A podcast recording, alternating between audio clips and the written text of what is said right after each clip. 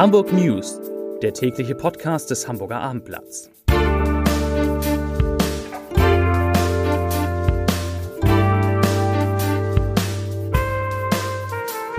Moin, mein Name ist Lars Heider und heute geht es um einen Mann, der auf eine ungewöhnliche Weise von Hamburg nach Sylt gefahren ist. Weitere Themen.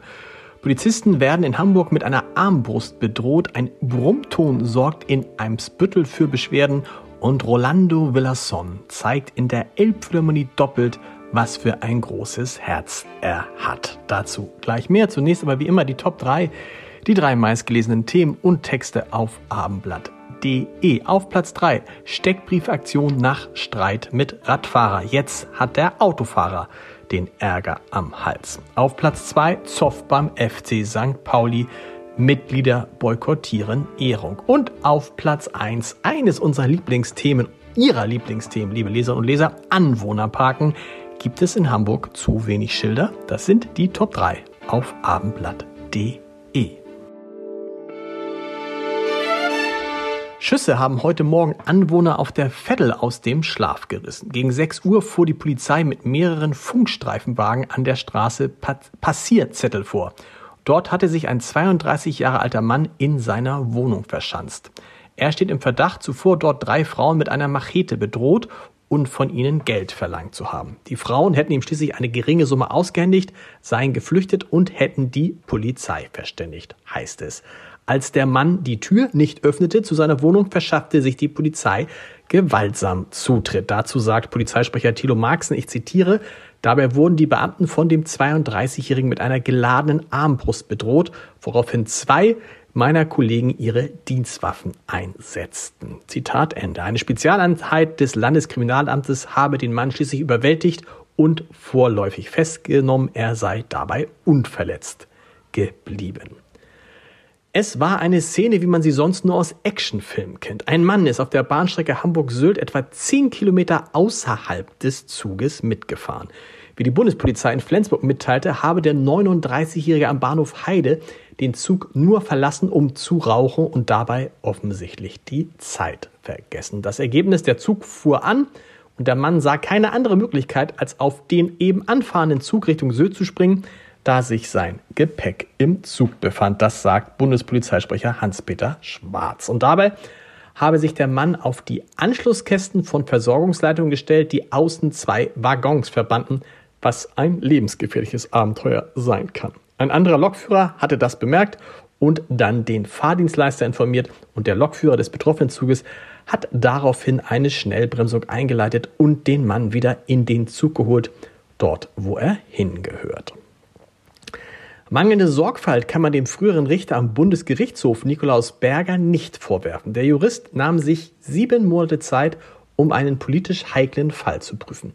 Die Frage war, hat Hamburgs Generalstaatsanwalt Jörg Fröhlich in ein Ermittlungsverfahren wegen möglicher Vorteilsnahme im Amt eingegriffen und es gestoppt, um Innensenator Andi Grote, den früheren Wirtschaftssenator Frank Horch sowie Polizeipräsident Ralf Martin Mayer zu schonen? Das war die Frage und Bergers Antwort fällt eindeutig aus. Fröhlich hat richtig gehandelt, als er in einem Dienstgespräch am 9. Juli 2019 den Anfangsverdacht einer Korruptionsstraftat verneinte.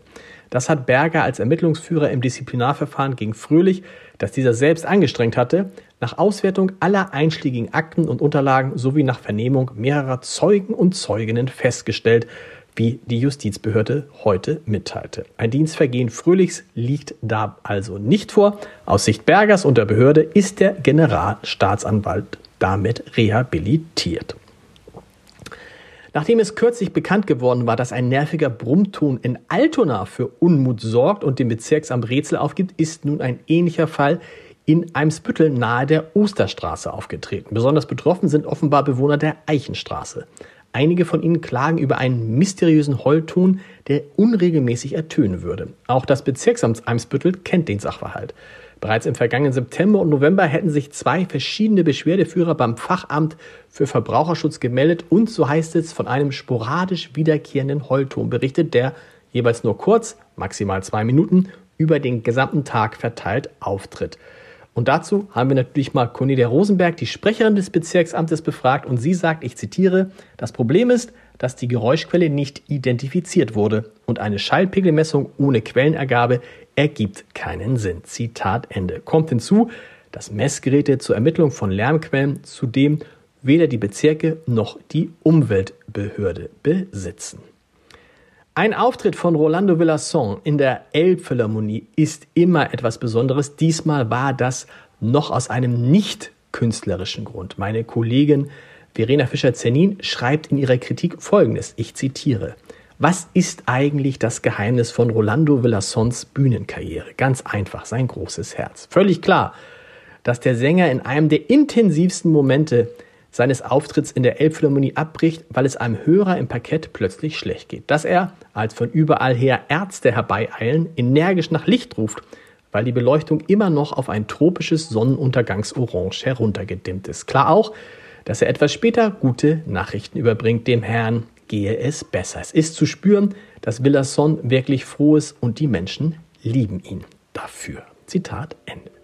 Zum Podcast-Tipp des Tages. In Wie jetzt sprechen Dieter Lenzen, ehemaliger Präsident der Universität Hamburg und ich darüber, ob Restaurants von ihren Gästen eigentlich Vorkasse verlangen dürfen, sollen, müssen. Hören Sie mal rein unter www.abendblatt.de slash podcast und wir hören uns morgen wieder mit den Hamburg News um 17 Uhr. Bis dahin, tschüss!